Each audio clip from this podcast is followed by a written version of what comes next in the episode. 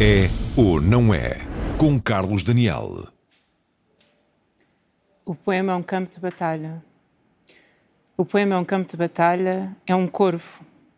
É a senhora que pede esmola sentada à beira das escadas rolantes na estação de comboios e que eu ignoro de cada vez que por ela passo.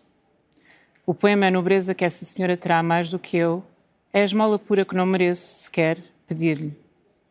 O poema é a árvore do cimo da qual eu aprendo que o meu coração tem fundo. Em algumas manhãs, talvez por os anjos demorarem mais à minha volta, vejo-o da janela do meu quarto e sei. O poema é este comover contínuo. O poema é o caminho que ainda me falta percorrer para o amor que me foi destinado e que se apresenta sob a forma de imagens esbatidas, difusas, de quem sei que espera por mim em algum país distante e que se extingue do que eu habito agora, por não bastar um abrir ou fechar de olhos para lá chegar. O poema é o verbo salvar. O poema é a criança que no metro toca acordeão com o cachorro ao ombro, é um quadro. É ao pé da minha avó amputado, é uma nuvem. O poema é o meu silêncio para com o mundo.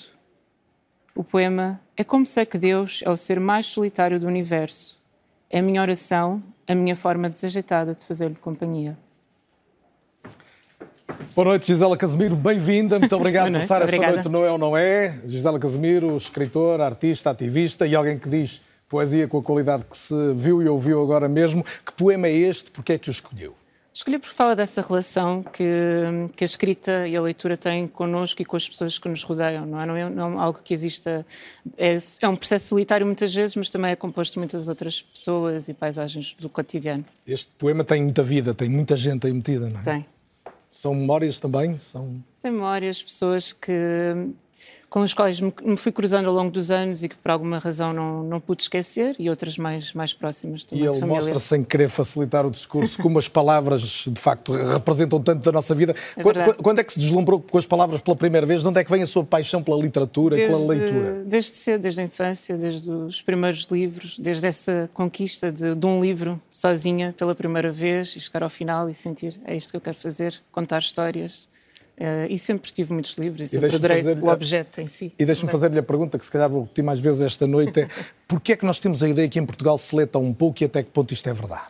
Mas não é só uma ideia, não é? As estatísticas mostram isso, mas uh, porque é que é verdade? Não sei, talvez também pelo.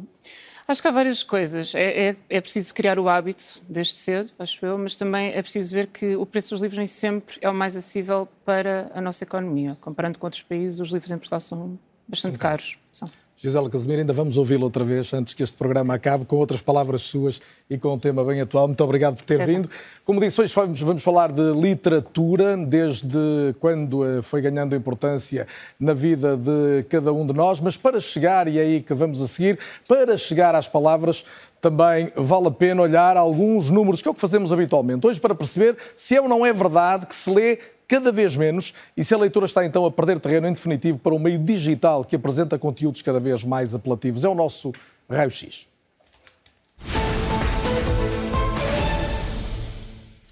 E vamos começar com um olhar à escala europeia, a partir de dados do Eurostat, que são de 2011, mas como perceberemos à frente, mantêm alguma atualidade. As cores mais carregadas representam os países em que a percentagem da população que não lê é maior e à frente de Portugal só estavam, neste caso, a Roménia e a Turquia. Por cá, seis em cada dez portugueses não tinham lido um único livro no ano anterior. Em Portugal há dados bastante mais recentes, no entanto, vamos a eles. Em setembro de 2020, o Plano Nacional de Leitura apresentou um estudo realizado pelo ISCTE sobre as práticas de leitura dos alunos portugueses. E aí se percebeu, como estamos aqui a ver, o peso do digital. Em média, os jovens admitiram dedicar aos ecrãs, seja dos telemóveis ou das televisões, 4 horas e 49 minutos por dia, somando então estes dois primeiros valores. Para a leitura sobravam 27 minutos diários. Dois em cada 10 jovens admitiam mesmo que não tinham lido nenhum livro por prazer, ou seja, sem ser por obrigação escolar, nos 12 meses anteriores. E no universo daqueles que tinham lido é curioso e talvez inquietante notar que ao longo da adolescência, quanto mais velhos, menos iam lendo em valores médios, como vemos também neste gráfico. Outra conclusão clara resulta do cruzamento dos hábitos de leitura com o nível de escolaridade dos pais. Nesta circunstância, a conclusão é clara, mas não surpreende. Quanto maiores as habilitações dos pais, mais livros são lidos pelos filhos. Já durante a pandemia, a Fundação Calouste de Gulbenkian encomendou ao Instituto de Ciências Sociais um outro estudo, neste caso sobre práticas culturais dos portugueses, obviamente a leitura é uma delas, mas com números eh, pouco expressivos no caso da leitura em Portugal. No último ano, só perto de 40% dos portugueses tinham lido um livro impresso e apenas 10% o fizeram em suporte digital. Tendo em conta apenas o suporte papel e os números dos adultos, mantém-se a indicação de que 6 em cada 10 portugueses continuam simplesmente a não ler. Este estudo da Gulbenkian também concluiu que a relação com a leitura é favorecida pelos hábitos dos pais, sobretudo porque permitem um contacto mais precoce com os livros. Vale a pena sublinhar que uma esmagadora maioria admitiu que nunca, ou só muito raramente, vivenciou experiências como receber livros como prenda e visitar feiras do livro ou bibliotecas. E aqui importa fazer um parênteses para comprovar que nas últimas décadas em Portugal passou a haver muito mais livros disponíveis e próximos dos potenciais leitores, desde logo nas escolas. Se em 1997 o país contava 164 bibliotecas escolares, no ano passado, em 2021, eram mais de 2.500, como vemos, é uma multiplicação por 15. Ainda assim, e como vamos ver a seguir também no uh, próximo plano, uh, voltando ao estudo da Gulbenkian, a verdade é que nos mesmos 12 meses anteriores ao início da pandemia, ou seja, sem nenhuma circunstância absolutamente excepcional, 80% dos portugueses não tinham ido sequer uma única vez, como vemos aqui, a uma biblioteca. O confinamento e os estados de emergência tiveram duro impacto na venda de livros. Segundo a GFK, em 2020 foram vendidos 9 milhões e 800 mil, o que representa, como vemos aqui, menos 18% relativamente a 2019. Os portugueses gastaram acima de 128 milhões de euros, mas isto também significa uma perda no mercado, neste caso de 17%. Em 2021, e para fechar, apesar de ainda ter havido confinamentos, a Associação Portuguesa de Editores e Livreiros reconhece que o mercado começou a recuperar. Cresceu 17% no ano passado e já este ano, até o dia 10 de abril, houve também mais um crescimento agora de 8% em relação ao mesmo tempo de 2019, anterior à pandemia. Ainda assim, o setor propõe medidas de incentivo à leitura com ideias como reduzir ainda mais o IVA dos livros ou a emissão de vouchers para a compra de livros pelas famílias. O cenário está traçado, mas a importância da leitura está acima de todos os números e se a leitura se faz, que isso se traduz em palavras, em frases, como esta do jornalista brasileiro Ayrton Ortiz, que diz: somos o resultado dos livros que lemos, das viagens que fazemos e das pessoas que amamos. Vamos eh, partir daqui então para a conversa e junto-me aqui agora a maioria dos meus convidados, outros se vão juntar a nós ao longo da noite e à distância. Muito boa noite a todos e bem-vindos. Passo a apresentá-los. Estão comigo no estúdio Teresa Calçada, que é a comissária do Plano Nacional de Leitura. Também Francisco José Viegas, escritor, editor, antigo secretário de Estado da Cultura, e não posso ler o currículo todo porque o Francisco é um homem mesmo de muitos ofícios. Ainda Joana Bertolo, que é escritora e dramaturga. Boa noite também, bem-vinda. César Carvalho, professor bibliotecário do agrupamento de escolas de Armamar. E a partir dos Açores, desde já, da Ilha Terceira, um outro escritor, Joel Neto, também cronista e com presença regular em diversos média. Boa noite também, Joel, e bem-vindo. E como disse, outros convidados vão juntar a nós durante este programa, em que vamos falar de livros, de leitura, e Francisco José Viegas, desta ideia de que em Portugal temos pouco interesse por ler e que isto não tem melhorado. Estou a ver o copo meio vazio ou não há como contornar isto? Não, o copo está claramente vazio. Boa noite, Carlos. Estes números, eh, ponto um, não me surpreendem, eh, porque são números que são conhecidos em Portugal desde 2011, os números do Eurostat, que nos colocam uh, na cauda de, dos países que contribuem para os dados uh, do, do Eurostat. Ou seja, o que nós sabemos é que o conjunto de heavy readers, de leitores eh, com peso, se situa do centro da Europa uh, para cima. Uh, com um grande destaque, por exemplo, aos países bálticos, etc., para, para, para a Alemanha, uh, para os países nórdicos, e de facto estes números uh, são o resultado do nosso desinvestimento na educação. Na, na, na, educação em geral. Como um todo.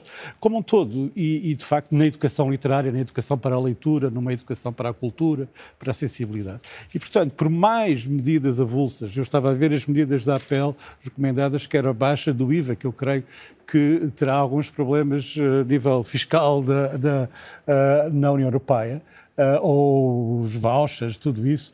Uh, o fundamental é que, as, as, uh, que, não se verifique aquilo que nós estamos a ver e que tu, aliás, anunciaste, porque mostraste que é uma coisa, é um flagelo semelhante ao do abandono escolar. que é o abandono da leitura. Nós temos, por exemplo, temos aqui o César, por exemplo, que é especialista em leitura para crianças, acompanha crianças, cria leitores, mas que depois, na adolescência, 12, 13, 14, se perdem, não é? A partir daí perdem-se. E o problema é que não, uh, não os sabemos recuperar. Esse é um, esse é um dos. Mas o nosso problema neste momento não é criar leitores, é deixá-los fugir é, dos livros. Basicamente. Eu, eu, esta é a minha, a minha impressão, de que nós temos, de facto, na, durante a, a, primeira infância e a segunda infância, temos, uh, temos uma, uma certa densidade de leitores, de, de miúdos que leem, mas que depois, de facto, são. Se perdem, não é? E, e o problema não é, é que... uma fatalidade resultante deste meio digital omnipresente? Eu não sei se é uma fatalidade, mas é uma consequência. Mas eu sou um conservador nessa matéria e, portanto, não, não tenho muito medo de, de, de, de o dizer, é uma consequência. Nós, a nossa bondade, o nosso otimismo uh, uh, uh, não nos prepararam para o papel da televisão, absorvente da televisão e da, da net em confronto com a leitura. Um, e, e, e, o que nós vemos, por exemplo, em, em todo o mundo é um decréscimo uh, cíclico dos índices de leitura. Portugal não é exceção, uh, com essa pequena exceção, se tu quiseres, que é o facto destes números serem crónicos em, em Portugal. Mas mas devo dizer-te uma coisa, por exemplo, para, para, para, as pessoas que estão ligadas ao mundo da edição, um, enfim, de, em Portugal, há cerca de 10, 15 anos, um livro para entrar no top de vendas precisava de chegar aos mil, uh, mil e tal livros vendidos uh, num certo período. Hoje, um livro com 200 exemplares arrisca-se a entrar no top. O que significa, obviamente, que há muito mais livros, há muito mais títulos, há uma dispersão por muito certo. mais títulos, mas. mas, mas há menos, menos compradores e menos leitores. Menos compradores e menos leitores. Teresa Calçada, o que é que um Plano Nacional de Leitura pode fazer para mudar esta história. É um plano uh, eh, um, eh, à distância de alguns anos e, portanto, tem objetivos que não são para alcançar amanhã, pelo menos até 2027. Sim, a questão destes números que mostrou e, em particular, a demonstração ou evidências nesses estudos de que os nossos indicadores de leitura são muito baixos, que realmente se lê menos livros e que realmente todos nós lemos menos, e somos todos nós, uh, tem a ver com comportamentos uh, sociais, com formas organizativas da sociedade que não são uh, compagináveis com aquilo que uma leitura continuada, que uma leitura mais longa, que uma leitura de livros e, então, e, de livros de literatura, atenção, porque às vezes nós também uh, baralhamos isto. Uh, uh, portanto, esse, essa leitura encontra muitos obstáculos na sociedade. E é a sociedade que hoje tem um comportamento, uma organização, uma forma. Mas então, um permita uma provocação, então não há muito a fazer, porque a sociedade não, vai, vai manter-se neste rumo, não, não é? Eu uh, contrapunha-lhe. Se não fizéssemos, se calhar estávamos muito Ora, piores. Então vem a minha pergunta: e o que é que se pode fazer? Uh, aquilo que se vai fazendo e aquilo que se pode fazer. Eu acho que o uh, investimento na educação é uma condição. Tanto mais que isso quer dizer que nós comparamos a educação hoje, a democratização uh, do acesso aos bens e do uso, uh, com indicadores muitíssimo mais baixos de escolaridade, que é o caso das nossas famílias, a que acrescenta desigualdades sociais de grande peso. E todos os estudos, todos, havendo mesmo algumas diferenças nestas análises e alguns estudos não veem o mesmo público e etc., há algumas constantes. As famílias têm importância, a família ainda tem muita importância no nosso meio, é uma grande forma de socialização e essa falta de indicadores e até outros mais pequenos, o trabalho das mulheres, por exemplo, Sim. o facto das mulheres trabalharem muitas horas, uh, uh, dá uma. Sendo algo que tem que mudar ainda claramente, já foi bem pior, portanto. Sim, tudo foi bem pior. É, Quer dizer, é, estes números, o, o, Francisco falou de. Mas a minha questão 11, é esta: nós temos. Já a partir de nós 2007. repetimos todos os dias, Teresa, peço desculpa, Diz, repetimos diga. todos os dias que temos uma das gerações mais qualificadas, mais preparadas. Era, é precisamente essa geração que lê menos. Portanto, há um problema específico. Não, há um leitura. problema de. Nós temos. por isso houve um investimento na educação. Nós formalmente somos mais instruídos. Mas não quer dizer que haja cultura eh, correspondente à instrução porque, e isso é absolutamente também evidente nos diferentes estudos a nível nacional e internacional, que quando tu tens uh, gerações ainda com pouca escolaridade, sucessivas, tu vais ter uma sociedade que não um, cimentou, e, não se fez leitor.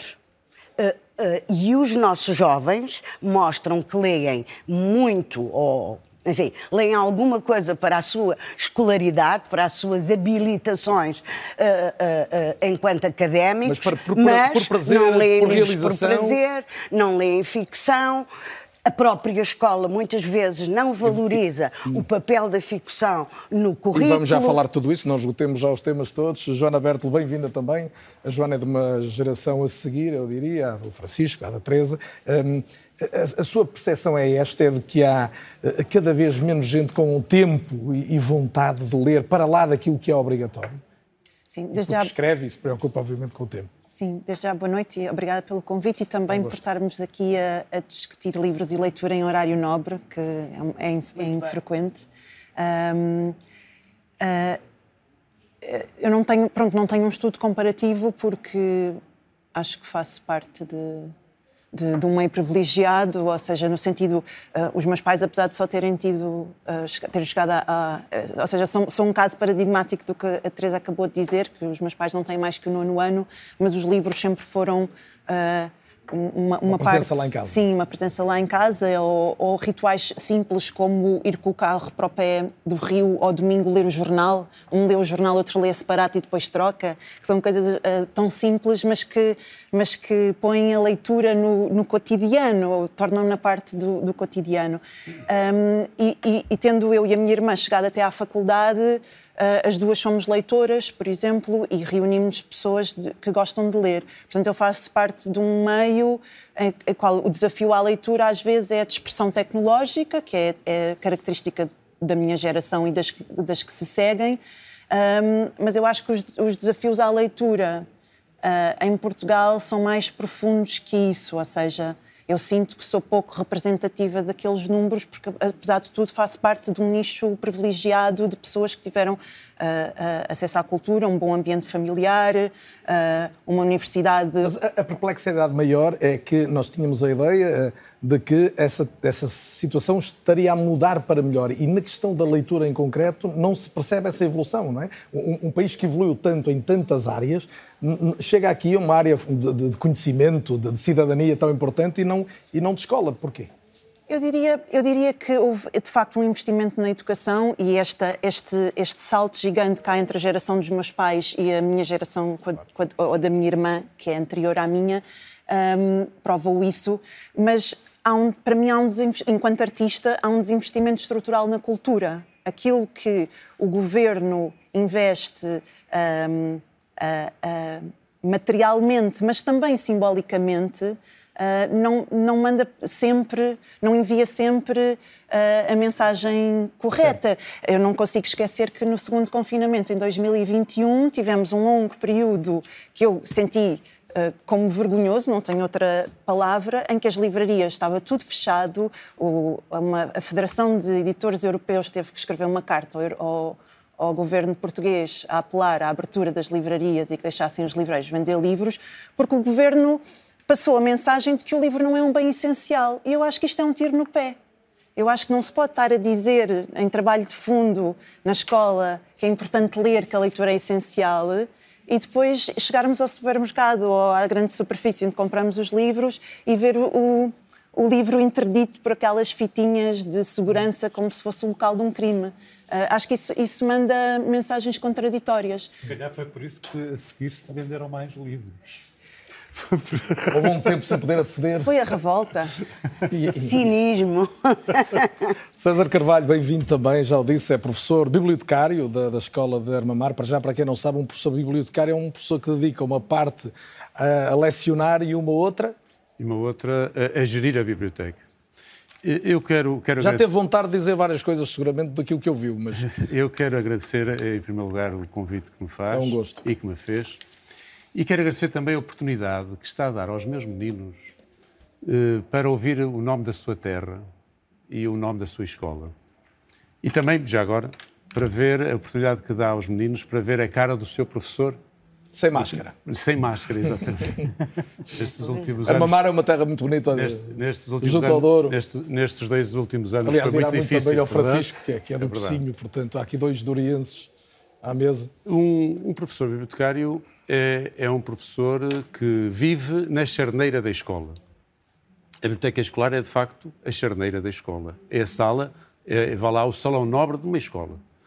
Porque interage com todas, eh, todos os anos de escolaridade, todos os departamentos curriculares e, e na- no meu caso, sou, tenho uma formação de base de primeiro ciclo e, portanto, eh, tenho, tenho, eh, tenho que dar algumas horas de apoio, neste caso, no primeiro ciclo. Nove horas por semana. Eh, E, de facto, olha, nós somos obrigados a reconhecer que este problema existe. Mas não podemos ficar por isto. Temos Mas eu ia perguntar, e que teoricamente o problema numa zona como Armamar, onde há seguramente gente desfavorecida do meio, onde as condições socioeconómicas são, eh, em muitos casos, eh, abaixo do, do desejável, eh, como é que se consegue valorizar uma biblioteca para que não seja numa escola eh, apenas o local onde os alunos vão estudar durante um furo, não é? que é o que acontecia muito Hum. em, em várias escolas há alguns anos. Felizmente em Armamar percebe-se que não é isso. A, Armamar é, a escola de Armamar é, é muito pequena.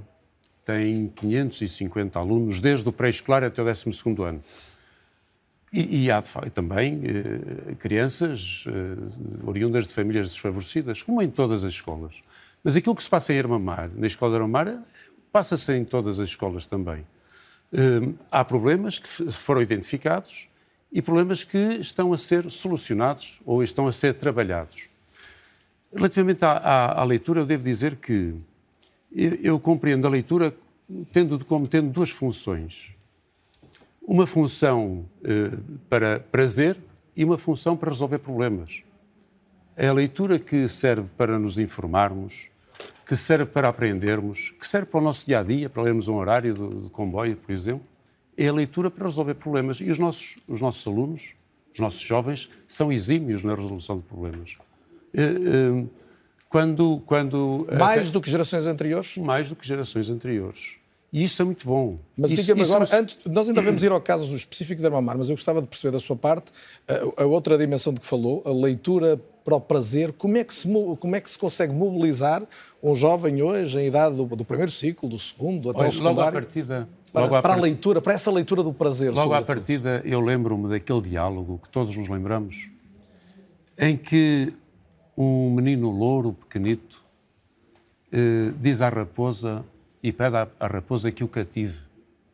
E a raposa diz-lhe, eh, ah, pede à raposa para brincar com ele.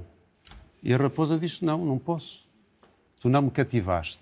Tu para mim não és mais do que, eh, do que os outros 100, mi- 100 mil meninos que, que existem por aí. És igual a eles.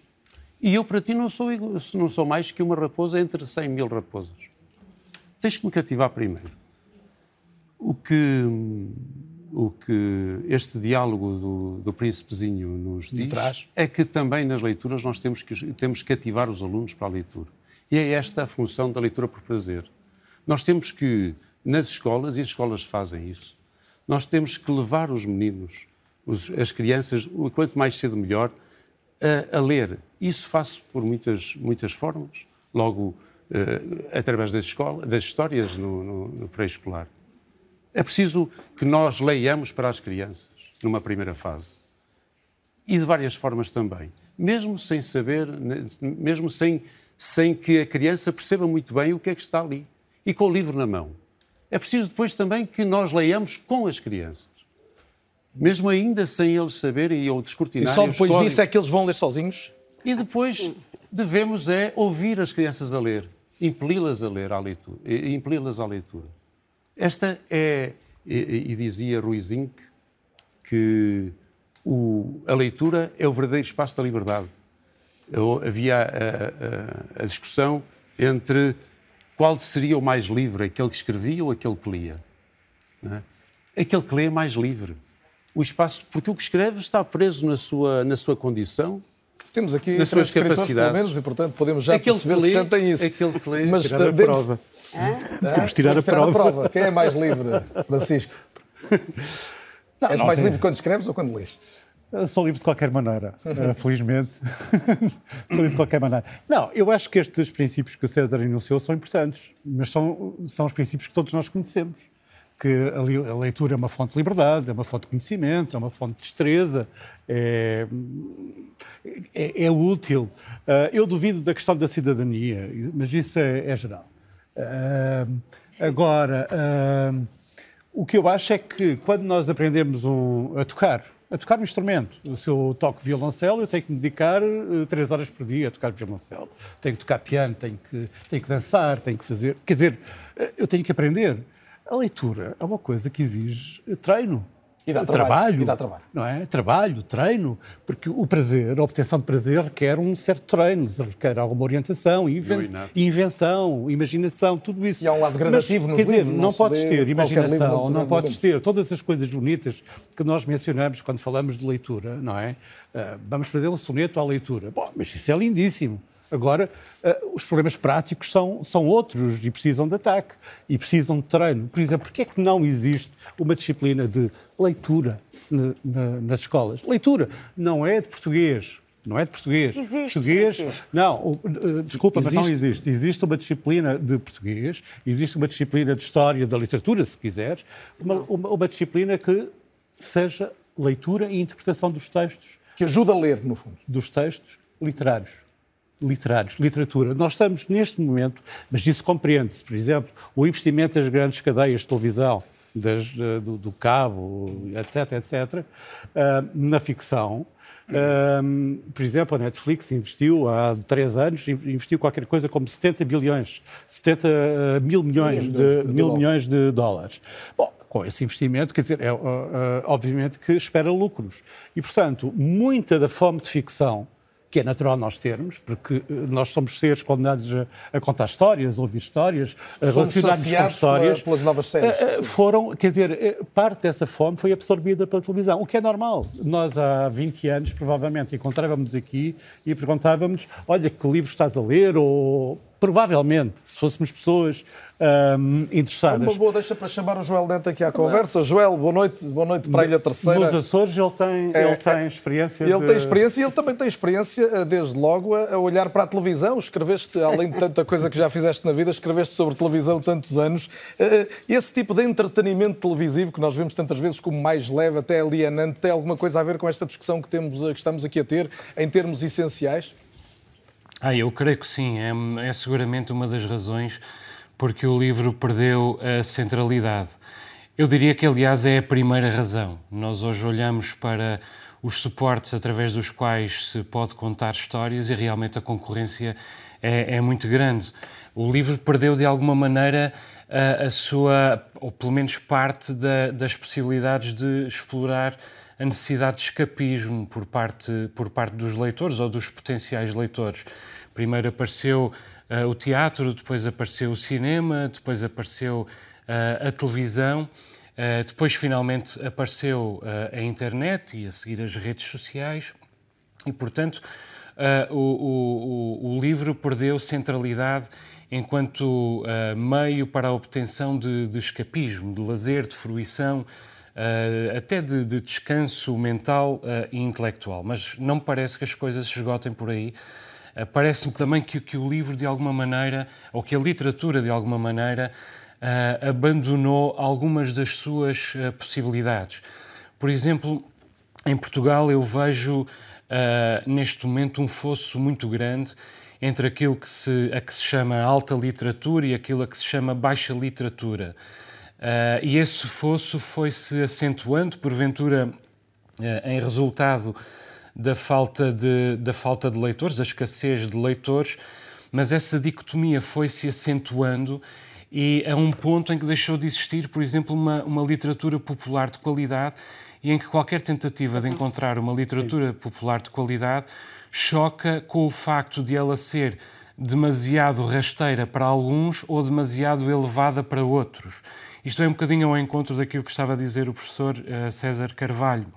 Ela perdeu essa, essa dimensão uh, formativa que tinha.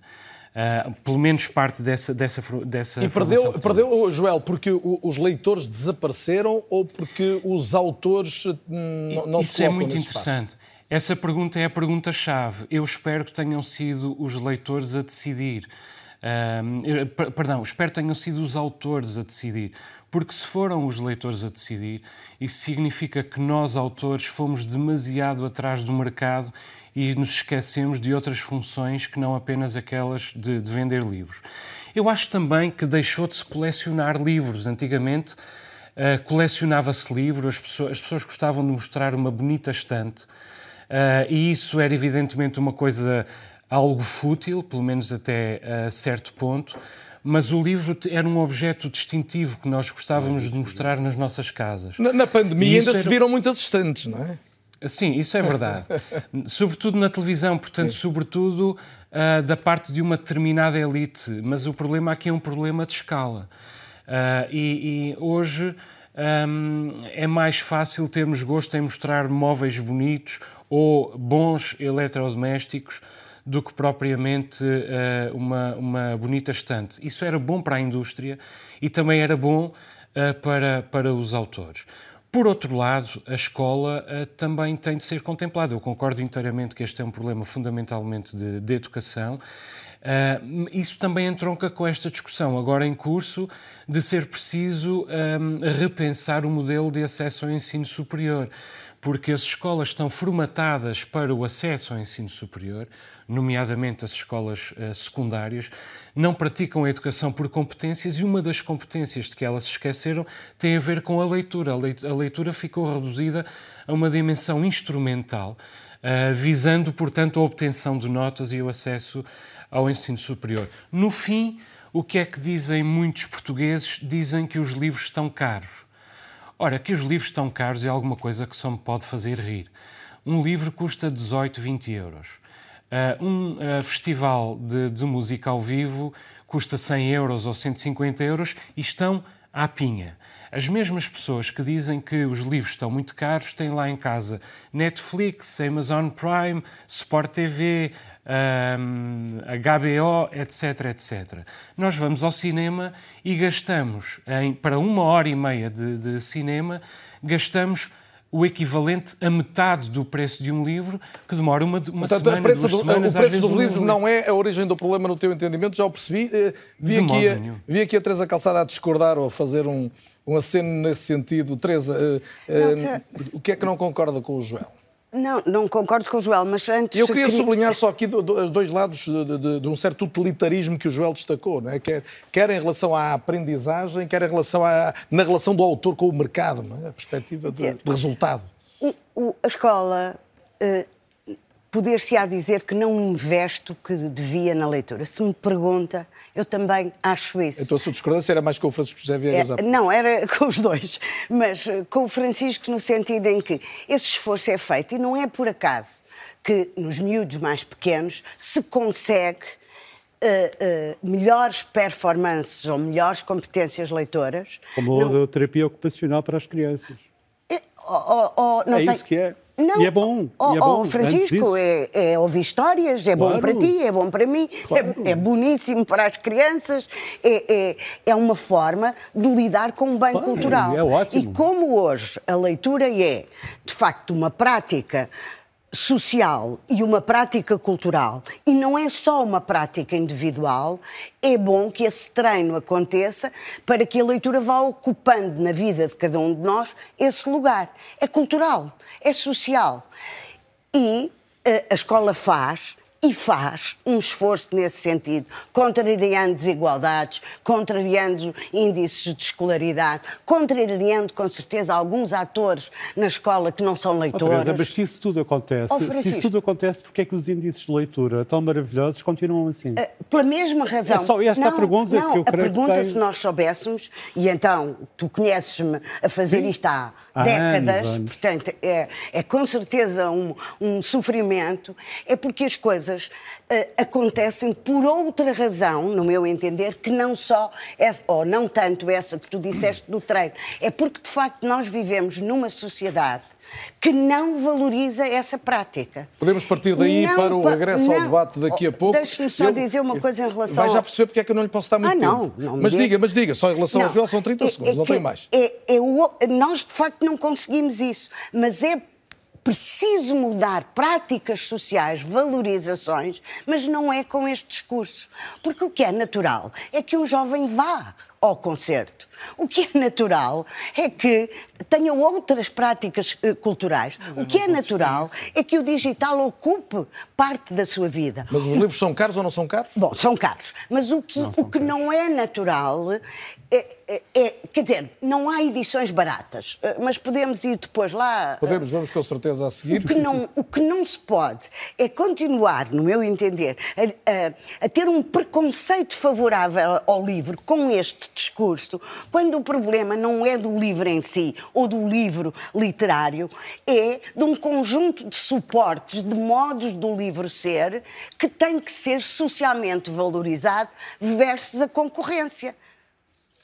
Teresa, Não é demonizar o digital, porque senão nós até podíamos ter grandes leitores do digital, de livros no digital. nós vamos ter leitores um- uma áudio. leitora muito particular daqui a alguns minutos. Eu só não vou Não colocar temos. já no ar, porque entretanto esta resposta demorou um pouco mais e eu não quero apressá-la e já vão ver porquê, porque é uma protagonista diferente.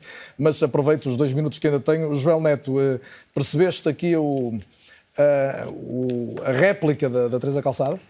Eu percebi o que a doutora Teresa Calçada diz, ela é que não percebeu o que eu disse. Eh, Eu não estava a contestar o lugar do digital, eu sou utilizador do digital. Não, não é nesse sou, sentido. Sou, sou melómano, sou ouvinte de música, sou espectador de cinema. Eu apenas estava a dizer que as mesmas pessoas que dizem que não leem porque o livro é caro, hum, gastam infinitamente mais dinheiro noutros suportes, que são suportes que de algum modo se substituem ao livro enquanto espaço para a construção de narrativas e para ah, o, o ato de contar e de, e de ouvir e de ler histórias. Ó Joel, mas ao mesmo tempo são os que fazem isso que você diz que faz, que são leitores.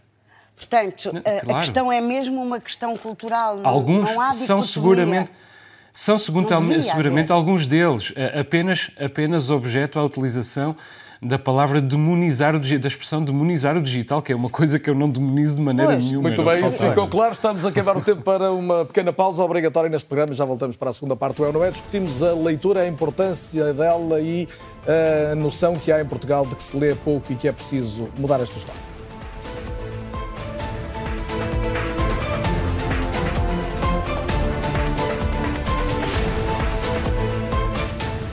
Os de volta é ou não uma fatalidade a tendência dos portugueses lerem pouco e os jovens em particular? Ora, se há números, já mostramos aqui alguns números que parecem comprovar isso, há todavia realidades que o desmentem e uma delas vai entrar em direto agora neste programa. É uma realidade que tem um nome muito bonito, se chama-se eh, Sara Luz. Olá, Sara, boa noite. Desculpa ter-te mantido acordada até tão tarde, mas a conversa aqui estava boa. Eu sei que tu vais compreender que eu te tenho aguardado para a reabertura do programa. A Sara tem 10 anos, é apaixonada pela leitura e podemos dizer que ela é uma poeta e youtuber que se junta agora a nós, mas o início da tua história, dessa paixão pela leitura, eh, pode começar por aquela, aquela pequena parte da tua vida que foi, após a pandemia, a forma como encontraste maneira de, de manter o contacto com os teus avós. Conta-nos lá isso. Boa noite. Boa noite, muito obrigada pelo convite. Um gosto. Bem, tudo começou quando a pandemia começou, então, e eu tive de manter contacto com os meus avós, porque estava longe deles.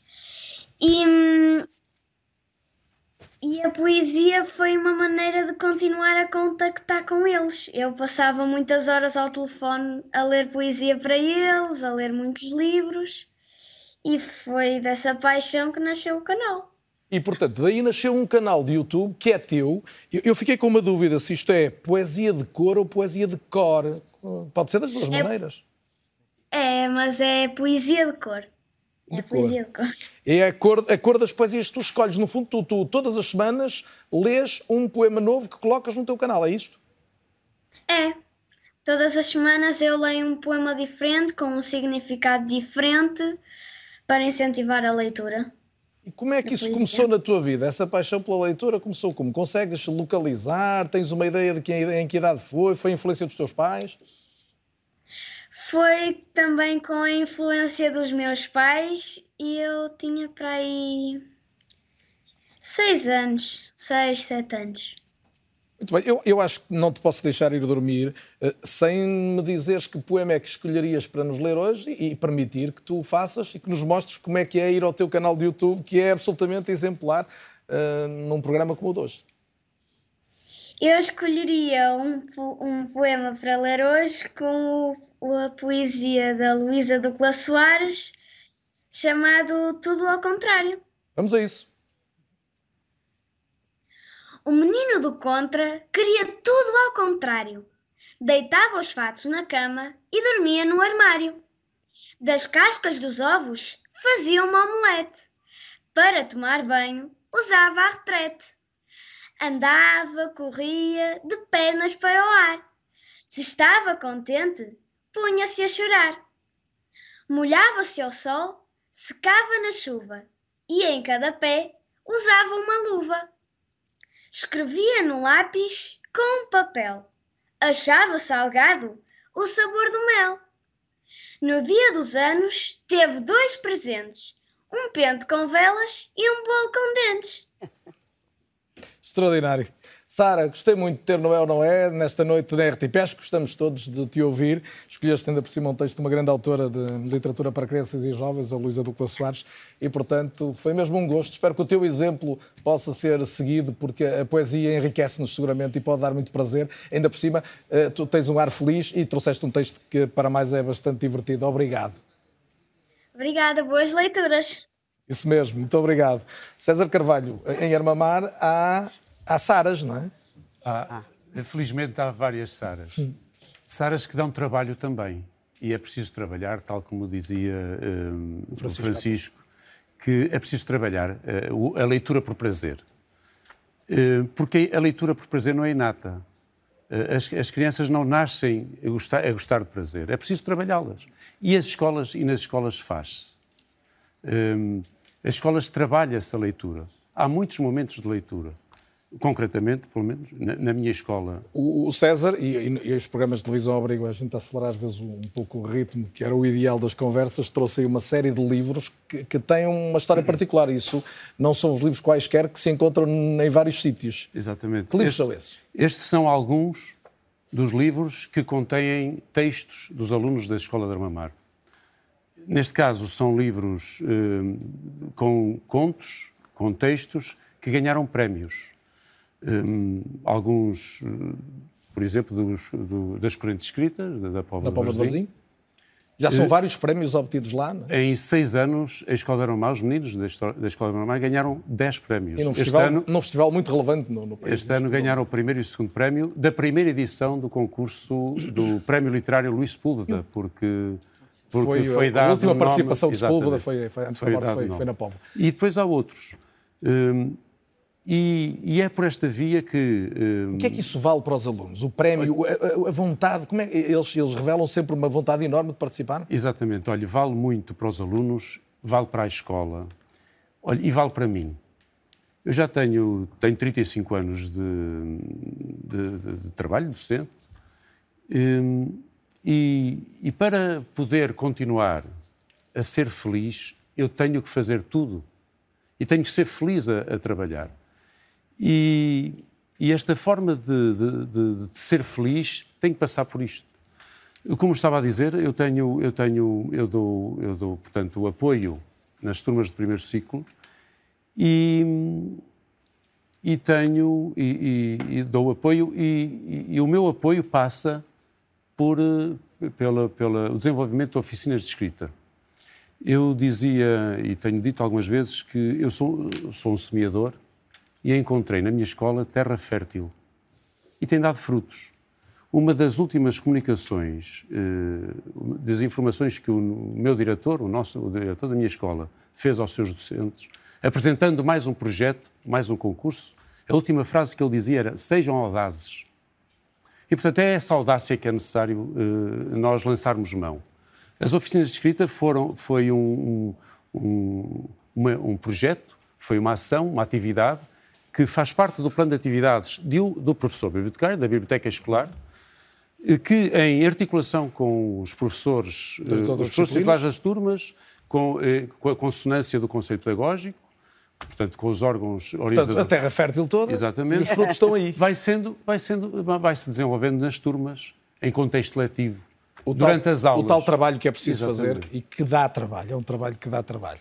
Depois deste- destes dois depoimentos, que era do César, que era o- antes o da, o da Sara. Eu, eu gostava eh, só. eh, Tem que ser rápido, porque eu tenho mesmo eh, que dizer avançar. o seguinte: as escolas, na- nas escolas, as bibliotecas continuam a ter muitos utilizadores. É claro que, eh, tal como dizia o eh, Francisco, durante a primeira, a primeira, a primeira infância, até aos 10 anos, 12, 11 anos, portanto, primeiro ciclo, segundo ciclo, há muita afluência. Essa afluência diminui um pouco depois no terceiro ciclo, mas no secundário recupera-se. No meu tempo, em que eu era jovem, não havia livros de 500 páginas. Hoje, os jovens procuram livros de 400, 500, 600 páginas. Em termos, portanto- em termos concretos, a adolescência é o período mais Eu, difícil. eu, eu- eu fico sempre. eh, É claro, nós não podemos contrariar os números destas, destes estudos, mas eu fico sempre muito triste porque aquilo que se vê nas, nas escolas não é. Não é, É aquela não resulta- realidade. exatamente. Há, há- há muitos leitores e leitores de qualidade. Todos, E- e- todos nós ficamos muito felizes, mas eu lembro-me que há uns anos há um estudo sobre a Universidade de Coimbra, aliás, feito, creio que, não tenho certeza, mas creio que pelo professor Elísio Stanque, em que se chegava à conclusão que os alunos de letras liam cerca de 1,8 livros por ano e os de ciências, eh, 2 ou 2, tal por cento, 2 ou tal livros, por ano. Ah, isto na universidade. Eu não, eu, eu, eu, eu não sou pessimista por natureza, sou pessimista por convicção. Portanto, acho que é Já por preciso. não dizer que a maioria eram mulheres a ler. Sim, é verdade. E, mas não é só isso, sabes? Porque isso é, é- isso é muito importante. Porque tu disseste há pouquinho, eu não, não posso esquecer, quando tu eh, disseste, ah, atenção, cuidado, porque as mulheres têm muito trabalho, etc. Obviamente, o, o peso do, do, do As trabalho mães, doméstico, as mães. Ainda carrega sobretudo mas sobre as são, mulheres, como é evidente. são quem mais lê em Portugal, são as mulheres. não é? Bastante. Livros mais. também. Li- Não, não, eu estou a falar, falar de livros, exclusivamente estamos a livros. é? Livros. Quem lê muito mais, imagina, 60% ne- neste momento são, são, são mulheres. Há agora, vários anos, desde o primeiro estudo, Sim, 2007. E, e é uma boa deixa para chamar a Ana Rita Fernandes à conversa, também convidada deste é ou não é, livreira, da livraria Baobá, eh, que é um, local onde a literatura ilustrada e, sobretudo, a literatura infantil ilustrada tem um lugar de, de grande, de, de grande destaque. Mas eu gostava, Ana Rita, boa noite e bem-vinda, eh, que nos falasse sobre um, um projeto, porque a vossa livraria é mais do que um ponto para, para a venda de livros. Sim, a livraria surge eh, em 2016 com por vontade da Carla Oliveira, editora do Orfeu Negro, que queria ter um espaço onde pudesse ter os livros do Orfeu Negro mais perto dos leitores, mas tivesse livros também que, de alguma forma, fossem, fizessem pandan com os da Orfeu. E a livraria tem, é uma livraria especializada em ilustração, tem livros ilustrados para crianças e para adultos, e tem livros para adolescentes, e tem uma programação eh, semanal, tem- passa por várias, hum, atividade- várias disciplinas diferentes. Temos contadores de histórias, temos apresentações de livros, temos hum, workshops com ilustradores. Isso é a oferta. E a procura? E a procura? São muito procurados esses momentos? Sim. Uhum. Ahm, é verdade que é mais fácil ahm, os mais pequenos, até porque são, não vêm voluntariamente, são trazidos normalmente. Depois os outros, quando começam a ter vontade própria, é mais complicado. Mas ahm, há uma procura. E há uma procura ahm, do da presença com o ilustrador, da presença com o autor, ahm, tanto nas apresentações como numa, numa, num workshop em que é ensinado uma técnica de ilustração, por exemplo, ou que é apresentado um livro de outra maneira. Ahm, Considera que, que essa dimensão da ilustração eh, eh, permite que o livro, eh, não vou dizer rivalize, mas consiga entrar num espaço que é dominado muito pelo, pela componente gráfica hoje dos videojogos, dos jogos de redes sociais? Vamos lá ver, a, a cultura ocidental é toda ela muito visual, portanto não podemos ignorar essa, esse aspecto. Toda a comunicação que é feita, ou o grosso da comunicação que é feita hoje em dia, é visual, quer via hum, televisão, videojogo, internet, mas cartaz publicitário, há um forte componente da, comunicação visual. Os indivíduos estão muito habituados a esse tipo de comunicação. Uh, e têm que hum, dominar, na realidade, têm tanto dominar a linguagem um, escrita como a linguagem visual porque precisam de o fazer. E, portanto, um São caminho para ganhar leitores tem a ver com essa dimensão gráfica, pode ter a edição de livros? Desculpe. Se o caminho para ganhar mais leitores, para os agarrar à leitura, passa, no seu entendimento, por, uh, por esse tipo de, de, de, produto também? Por uma novela gráfica, designadamente? Por exemplo, a, no, a novela gráfica, hum, novela gráfica é um tipo, de, é um tipo peculiar de banda desenhada tem uma extensão maior, tem um, novamente uma qualidade literária superior, não é mero entretenimento. Tem uma componente narrativa e uma componente visual uh, exigente. Muitas delas são, dentro da oferta para o público juvenil, por exemplo, que estávamos a falar, que estávamos a falar aí no estúdio, é uh, uma oferta talvez de melhor qualidade até do que o texto meramente narrativo. E é muito atraente Última pergunta, Ana Rita, e para uma resposta rápida, se possível. Do que me disse há pouco, a sua experiência uh, uh, também vai de encontro a estas idades mais difíceis de manter agarrados aos livros os adolescentes, a partir dos 12, 13 anos e até à idade do secundário, é isto? Sim. Para esta faixa etária difícil, é, a novela gráfica é uma boa opção. Vamos pôr a coisa assim. Eh, os leitores que nós temos que procuram faixa, nesta faixa etária, a partir dos 12, 13 anos, tem, é o grosso da procura da novela gráfica está nessa faixa etária. Uma parte da novela gráfica é produzida para eles e hum, talvez seja a oferta mais interessante que existe para eles também é na novela gráfica. E também por isso quisemos trazer o seu contributo esta noite. Ana Rita Fernandes, boa noite e muito obrigado por ter estado na RTP, junto um último depoimento do exterior, deste caso a partir de Vila Nova Famalicão, José Oliveira, ele é o diretor da Casa Museu de Camilo Castelo Branco, também do Centro de Estudos Camilianos. O José Oliveira desempenha, desenvolve uma, uma tarefa árdua que é de manter muita gente a debater livros e até filmes a partir de livros há uns quantos anos. Gostava de começar por aí. José Manuel, boa noite e bem-vindo. Como é que se junta tanta gente? Eu cheguei a participar numa dessas sessões, sei bem como é que elas decorrem. É, é juntar-se, às vezes, centenas de pessoas à volta de um livro eh, numa, numa cidade que, sendo uma cidade em grande desenvolvimento, não é uma das maiores cidades do país. Esse desafio e, sobretudo, a capacidade de o manter é uma, uma tarefa árdua.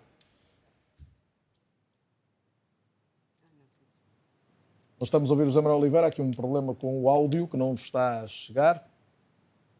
Espero que possa ser. Uh, agora sim, se agora sim, Zé Manuel, agora sim, sim. perfeitamente. Uh, boa noite, boa Carlos noite, Daniel. Uh, muito obrigado pelo convite em participar nesta conversa e também cumprimento camilianissimamente o, o painel de convidados, nomeadamente pessoas com quem já tive o, o, o grato privilégio de trabalhar a, a doutora Teresa Calçada e o Francisco José Viegas. Com a doutora Teresa Calçada foi fazermos uma biblioteca escolar, uma, de, de, uma escola do primeiro ciclo, mas não queria entrar por aí. Uh, onde, pai. curiosamente, quem mais se opunha, quem mais se opunha à, à, à construção da sala eram os professores, porque era uma coisa extraordinária, não é? Pode-me corrigir a doutora Teresa Calçada se eu estiver a dizer uma grande asneira. Mas Uh, uh, o Carlos permite-me só este, para, para chegarmos a essa divulgação do livro filme em que participou, também participou o, o Francisco José Viegas. Uh, há poucas casas de escritores abertas ao público e, e, e, são ainda em menor número aquelas que têm uma tutela de um centro de estudos. Ora, isto não é um trabalho fácil, não é? o Camilo tem uma frase que, que que deixou expresso em estrelas propícias, que é os dias prósperos não vêm por acaso. São granjeados como as searas, a muita fadiga e com muitos intervalos de desalento. Isto é uma verdade. Mas eh, não é por aí que devemos entrar. A Casa Museu de Seide, e provavelmente as outras casas, não é provavelmente, quase certeza as outras casas, enfrenta os mesmos problemas que gravitam em torno do facto de os portugueses lerem pouco ou de lerem cada vez menos. Está convencido de, das duas coisas? Dizer, absolutamente convencido das duas coisas. É bem certo que o Camilo acabou por beneficiar da sua inclusão nos currículos escolares. O que para muitos autores é talvez para os jovens única, o único contacto com o autor, porque nunca mais na vida voltam a eles.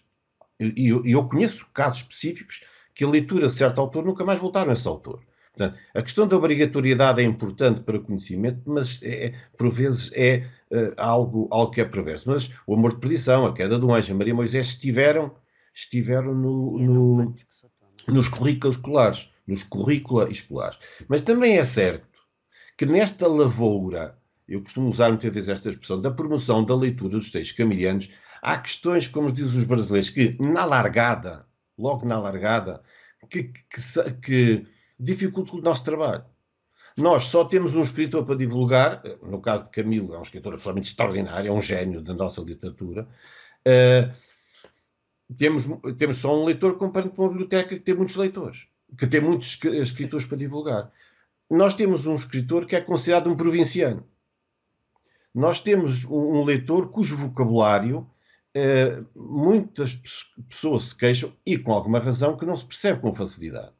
Há, eh, há a ideia de que se trata de um autor triste, sempre com a alma cheia de, de, nuvens negras, um autor que cultiva a faca e o alguidar, que se, a que se veio juntar o seu suicídio, um autor recolhido em cedo, um autor com permanentes dificuldades, um autor com histórias que estão desatualizadas. E isto é mais grave, não tanto nos jovens, que eu não vou aqui especificar, porque facilmente chegariam a quem eu me estou a referir, e seria absolutamente uh, incorreto fazê-lo. Houve um encontro num determinado sítio uh, em que as casas foram apresentar aquilo que estão a fazer para a promoção de, das suas atividades. Isto sobre as histórias estarem desatualizadas. E eu estava a contar ao jantar que uma das coisas que nós fazemos tem a ver com a atualização da mensagem camiliana. Nós temos teatro de marionetas, eh, que foi feito por uma empresa, mas representadas pelos trabalhadores da Casa de Camilo, uma sobre a Maria Moisés para o nono ano, outra sobre o Amor de Perdição para o décimo primeiro ano, e esta, esta, um, ehm, este Teatro Marionetas teve o apoio da Rádio Difusão Portuguesa. Um, ehm, e quando eu, quando eu disse que, no final da peça, perguntamos aos alunos hum, se entenderam e tudo. Para alguns é o, o, único contacto que têm, porque na maior parte dos casos eles não leram as obras. E entenderam ou não? E entenderam. E, José Manuel, eu estou sem tempo e eu, eu, queria o seu olhar mais amplo, agora já não tão centrado, se calhar, na experiência à volta da Casa de Camilo, e, e pedia-lhe que fosse o mais sucinto que pudesse, em relação a o que é que se pode fazer para que mais gente leia. Acabou de dar um exemplo, se calhar, a dramatização de alguns, de alguns livros, conseguir levá-los às pessoas de outra forma. Seguramente, ateliês de escrita criativa, como fomenta, a escrita está ligada à leitura também. É, é por aqui? Tem de ser por aqui. Uh, uh, a comunidade de leitores uh, Noites de Insónia veio nos provar que nós temos uma sessão por mês e em cada sessão se propunha a leitura de um livro. Na maior parte dos casos, ninguém conseguia ler um livro por mês. O que é que nós fizemos? Começámos a arranjar crónicas, textos mais pequenos de Camilo Castelo Branco. Os roteiros literários são importantíssimos, porque indo aos locais e lendo aquelas partes mais concretas onde Camilo esteve e sobre os quais escreveu, isso dá um apetite às pessoas verdadeiramente extraordinário de, de, de ir ao encontro do texto camiliano ou revisitar o texto camiliano. Aquilo que falava de um livro, um filme, nós fizemos 99 sessões e não foi fácil. E só parou por causa da pandemia. E há de voltar, uh, espero. José Manuel Oliveira, não tenho mesmo mais tempo. Vai voltar, está, está já um compromisso assumido aqui em antena. Permita-me só também que refira uma dimensão que parece-me que é importante. Carlos, desculpe estes segundos. Uh, a Casa de Camilo recebeu um financiamento no valor de 800 mil euros para desenvolver um projeto de. de o, o projeto chama-se Camilo Rotas Escritor, para dar ao texto literário uma projeção turística. Mas tudo isto trabalhando com operadores turísticos e calibrando o modo como nós podemos chegar aos turistas que uh, Camilo é conhecido em Portugal, mas no Brasil, na Galiza e pouco mais.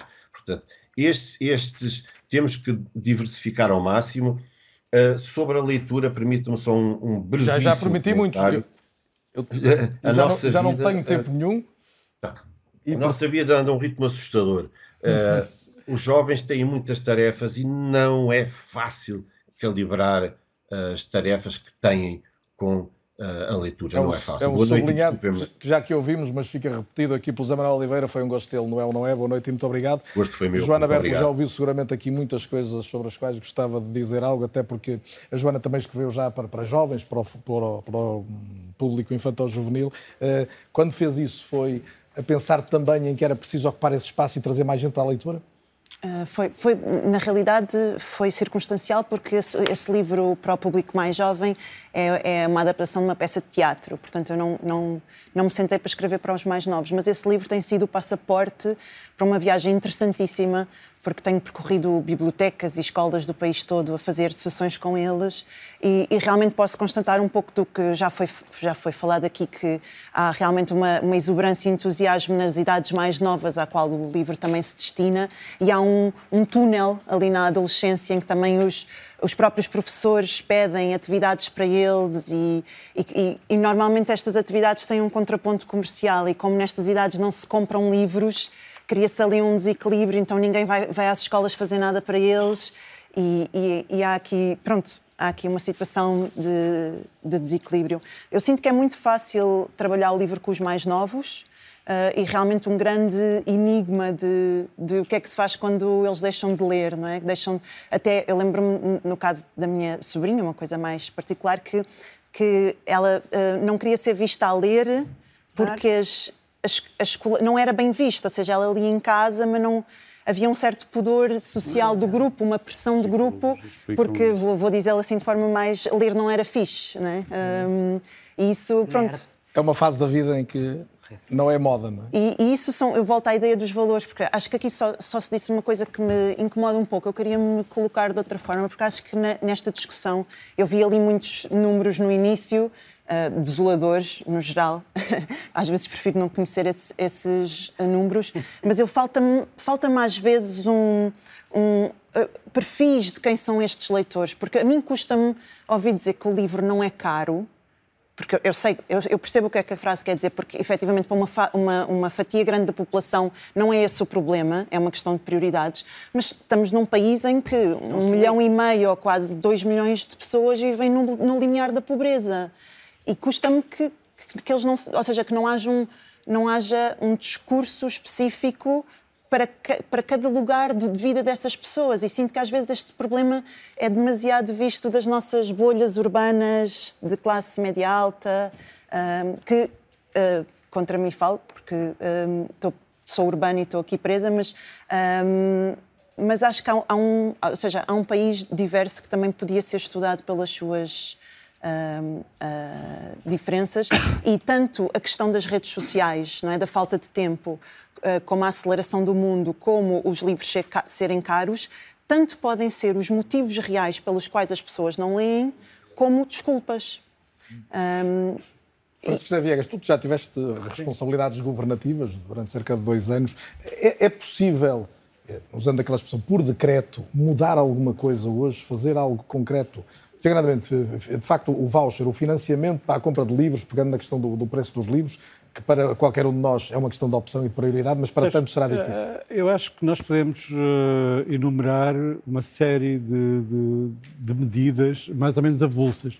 Aquilo que eu insisto sempre é que o problema da leitura não tem a ver com a pasta da cultura, tem a ver com a da educação. Porque se nós não tivermos Uh, se não formos claros nesse aspecto, estamos a, a, errar no objetivo. Porque uh, se me perguntas o que é que eu gostava, eu digo oh, eu gostava que houvesse mais leitores.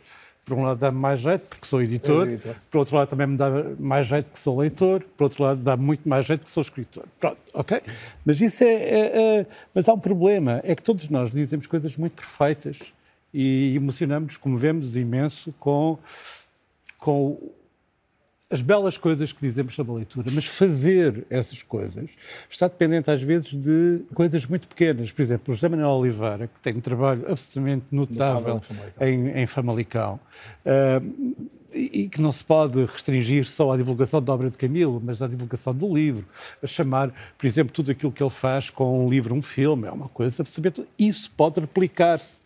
Todas estas ideias se podem replicar E se nós constituirmos uma espécie de rede em Portugal para replicar pequenas ideias, as ideias do, do, do do, do Celso, só isso vai mudar os as números, ideias mas da prazo, Joana. Não é? Só isso. E, e deixa-me lançar não, aqui não, um tema... Há aqui, há aqui outra questão fundamental, desculpa-me lá, que é uh, o problema de exemplo.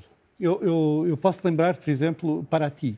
A Feira do Livro Feira de Paraty. Paraty no Brasil. Uh, nós temos Feira do Livro, temos tudo isso. Aquilo que havia na Festa do Livro de Paraty era uma coisa absolutamente snob, uh, irritante, mas era, as elites estavam lá.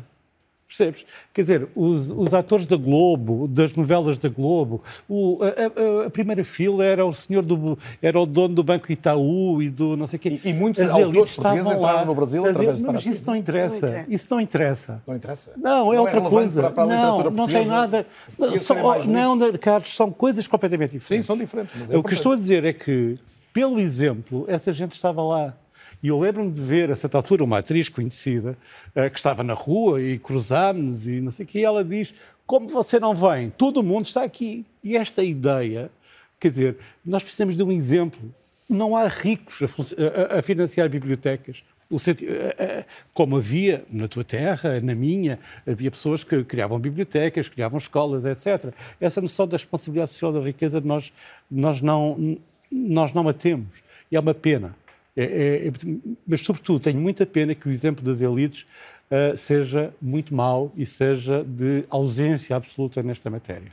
Quer elites sociais, culturais, quer económicas As pessoas também. que são visíveis e que devem dar exemplos, não é? Que era aquilo que nós dizíamos de um, de um, de um, de um país onde devia haver uh, cavalheiros, sem, sem qualquer questão de género, quer dizer, pessoas que dão exemplo. E, e, e as nossas elites, de facto, não, não, não o dão. Não por o livro ter perdido a sua centralidade, como dizia o Joel, uh, mas porque, de facto, são uh, relativamente incultas e relativamente desinteressadas em relação ao livro. E isso é fundamental. Precisamos de pessoas que leiam, precisamos de elites que leiam, precisamos de pessoas que leiam.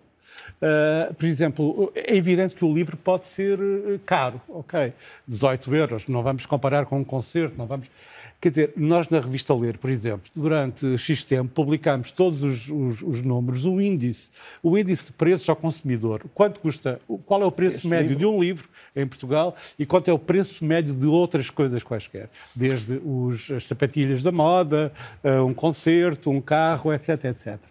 Uh, isso pode ser verdade. Há pessoas, de facto a Joana tem razão, um, para quem os, os 20 euros pode ter um significado importante. Claro Mas, graças à Teresa Calçada e outras pessoas como ela, nós a Teresa Patrícia Gouveia, em primeiro lugar, criou a Rede Nacional de Bibliotecas e é preciso fazer-lhe um grande louvor às pessoas que passaram pelo Instituto do Livro até hoje uh, uh, e que fizeram uma coisa maravilhosa. São milhares de bibliotecas que há em Portugal e que não, não existiam em 90. Falta... Não faltam livros. O que precisamos é pessoas que leiam, que, que, que frequentem as bibliotecas.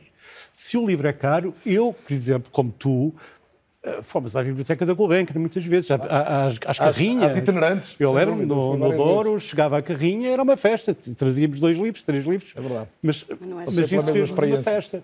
E, portanto, enquanto não resolvemos este problema de exemplo, porque é que a, sobrinha da Joana um, porque tinha medo que achassem uma totó por, por estar a ler um livro? Porque, de facto, não é esse exemplo. É. Não é?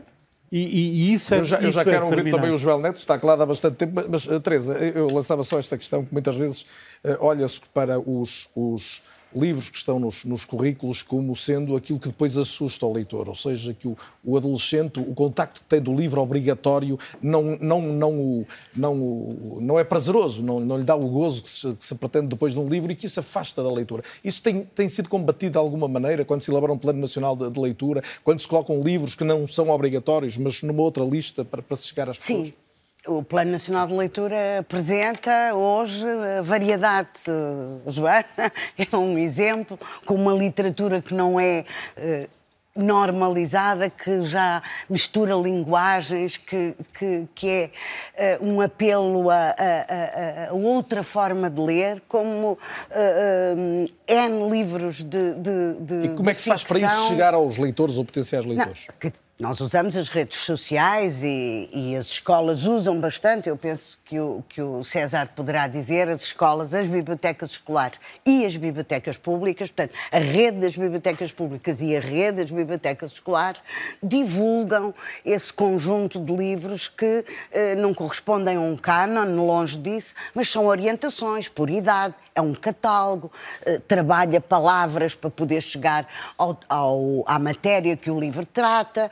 Nós próprias, no Instituto, no Plano Nacional de Leitura, hoje, com um esforço para, nas escolas, se ler em sala de aula para recuperar, nomeadamente, as aprendizagens que não foram conseguidas. Temos trabalho sobre livros variadíssimos do plano, que, que, que não são os livros da, da educação literária, e separamos, ou melhor, no Ministério separa-se uma certa, um certo conceito de educação literária que corresponde a alguns pilares da nossa literatura com aquilo que hoje pode cativar um público de certas idades, eh, misturado com o seu nível de leitura, porque um miúdo de 5, 6 anos não lê, eh, todos os miúdos não leem os mesmos livros porque não têm a mesma competência leitora.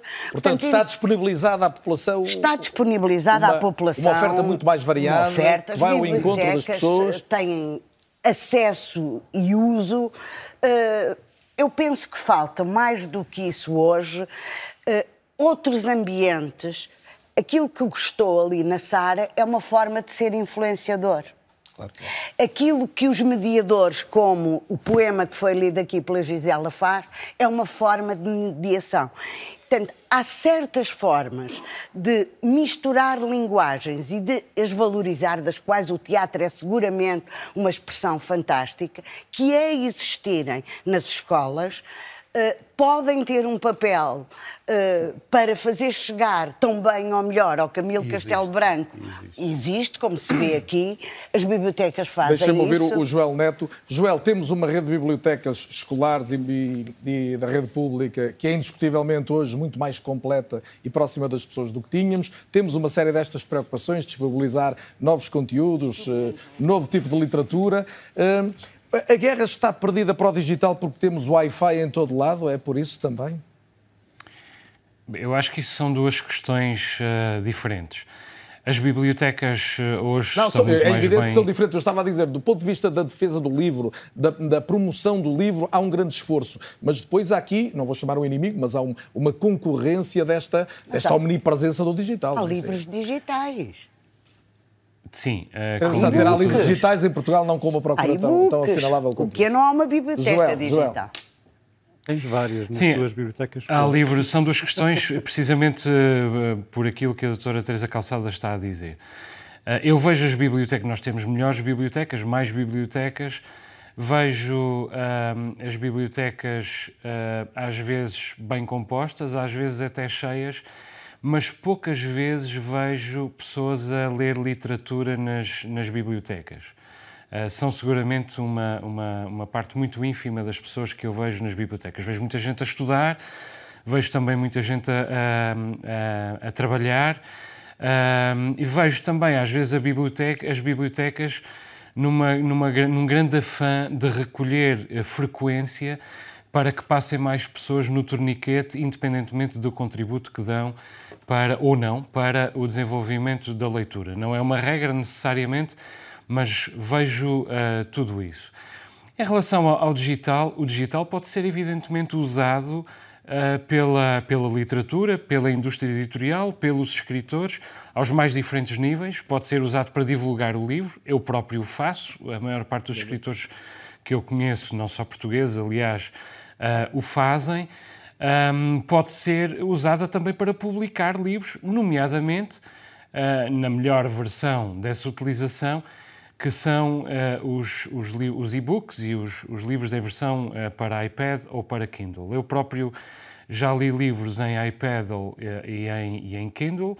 Não, talvez não tenha lido com tanta atenção, Creio que, a, que a, ciência tem uma explicação para o déficit de atenção, que aquela espécie de objeto com aquele tipo de iluminação um, uh, uh, provoca na leitura de um livro, mas ainda assim acho uh, amplamente preferível Uh, não só que os livros explorem essa possibilidade e que os autores e as editoras explorem essa possibilidade, mas inclusive acho amplamente preferível que se leia nesses, nesses suportes do que não se leia de todo, evidentemente. Joel, nós estamos a caminhar para o final. Eu, eu gostava de ouvir uma, uma, opinião de cada um sobre o, o, que de mais relevante possa ter ficado por dizer neste programa e no no, no, no que concerne, sobretudo, à necessidade de aproximar os públicos. Eu sei que um, um escritor que cria não está a pensar, ou não deve, até em função do que dizias há pouco, pensar exatamente uh, em agradar a um público, mas mas eh, tens a noção do público para quem escreves? Preocupas-te com isso, com a pessoa que vai ler e se, e se vai chegar a mais gente desde logo, mesmo com este intuito de valorizar a leitura e o livro? Eu creio que em, em todos os escritores são povoados por essa preocupação em maior ou em menor grau. Alguns em enorme grau, alguns eventualmente em, num grau uh, ínfimo, eu diria que uh, não me preocupo um, em concreto com, com nenhum leitor, mas preocupa-me preocupa o facto de os meus livros uh, serem, serem lidos. Preocupa-me preocupa chegar uh, a um, a um, a, ao máximo de leitores possível sem sacrifício da integridade do livro. Uh, mas, evidentemente, o meu projeto literário é diferente do da Joana, é diferente do do Francisco José Viegas, mas completa-se no leitor. Uh, sem o leitor, eu uh, não sinto que o meu livro esteja completo, até porque a figura, a figura de charneira da literatura é, é a elipse, ou seja, aquilo que não, que não está escrito, que não está expresso, aquilo que é permitido ao leitor um, preencher completar.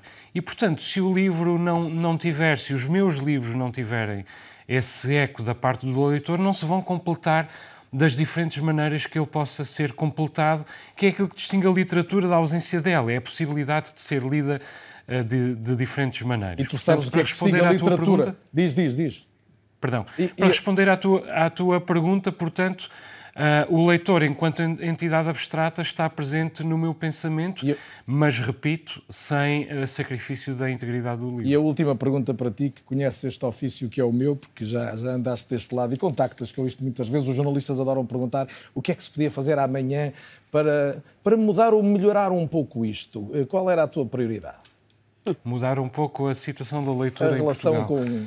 E, sobretudo, Olha, conseguir bem... cativar alguns para, para lerem mais. Bem, essa, essa é a pergunta de um milhão de dólares. Como disse o Francisco, e, e, e muito bem, uh, nós temos, uh, uh, podemos juntar aqui uma série de ideias, algumas delas vão seguramente produzir algum resultado, mas o essencial é, é, sem dúvida, a educação. E esta não é uma pasta do que, se, que deve, este não é um tema para a pasta da cultura, é evidentemente um problema para, para a pasta da, da educação. Agora, dentro um, daquilo que é possível fazer, é bom que cada um de nós faça a sua parte, inclusive os escritores, inclusive nós Muito aqui, uh, dizendo coisas como o livro não é caro. Até porque os uh, alfarrabistas uh, não têm uh, as lojas cheias e as bibliotecas estão vazias e, portanto, não é só por falta de dinheiro que as pessoas não leem, é uma desculpa, como, como admitiu a Joana, e bem. Digo César... eu da minha bolha, da minha bolha rural e de, de classe média baixa, diga-se. César Carvalho, já tanto se falou de educação. Eu, eu, tenho pouco tempo para cada um, um minuto, um pouco mais de um minuto para cada um. Pedia-lhes para não estar a interromper, que conseguissem a maior concisão possível, mas. Um, por aquilo que, que, que, estamos a ver, é acometida às escolas uma grande responsabilidade. Eu gostava de perguntar também dos pais. Eu sei que tem Exatamente. um livro que foi, foi escrito. Também, também. É, é, é cometida uma grande responsabilidade às escolas. E até parece que as escolas têm a solução para, para, para, para este problema.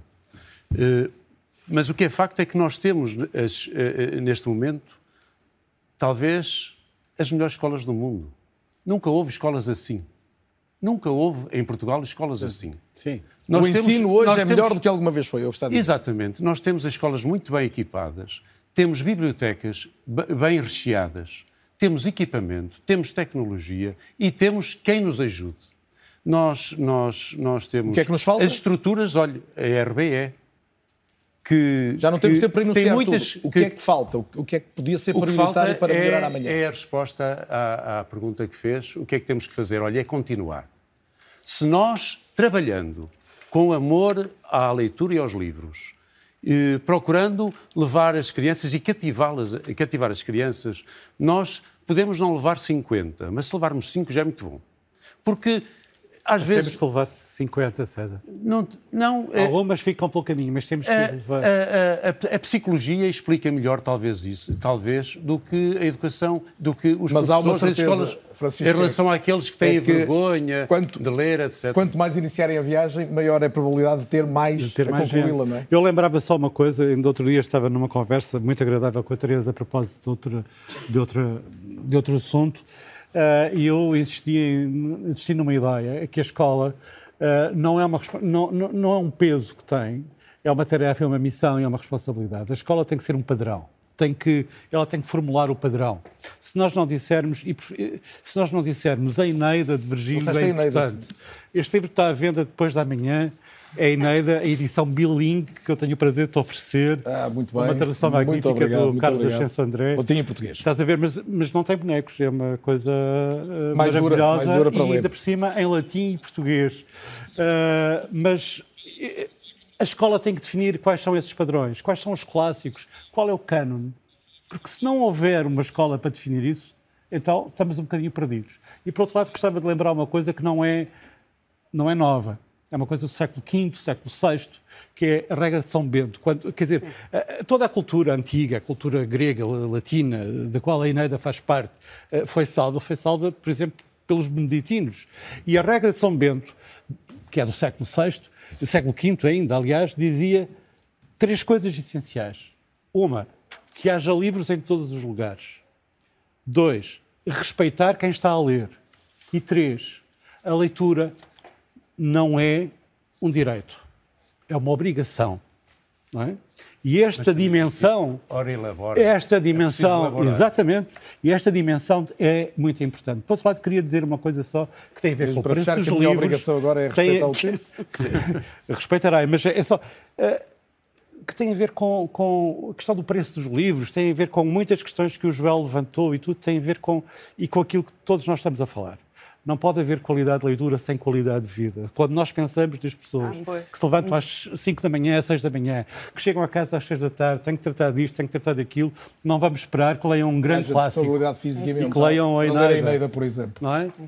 Mas Joana, temos de ter cuidado, temos de cuidá-las. não concordo em absoluto. É isso, concordo em absoluto e também me apetecia uh, continuar uma espécie de elogio ao leitor que o Joel propôs, Uh, também porque pronto, temos estado a, focar no negativo, mas uh, é verdade que é inóspito ser escritor, escritora neste caso, uh, pode ser inóspito ser escritor num, num mundo em, com poucos leitores, mas de facto eles existem, há esses oásis e, e, e nesses.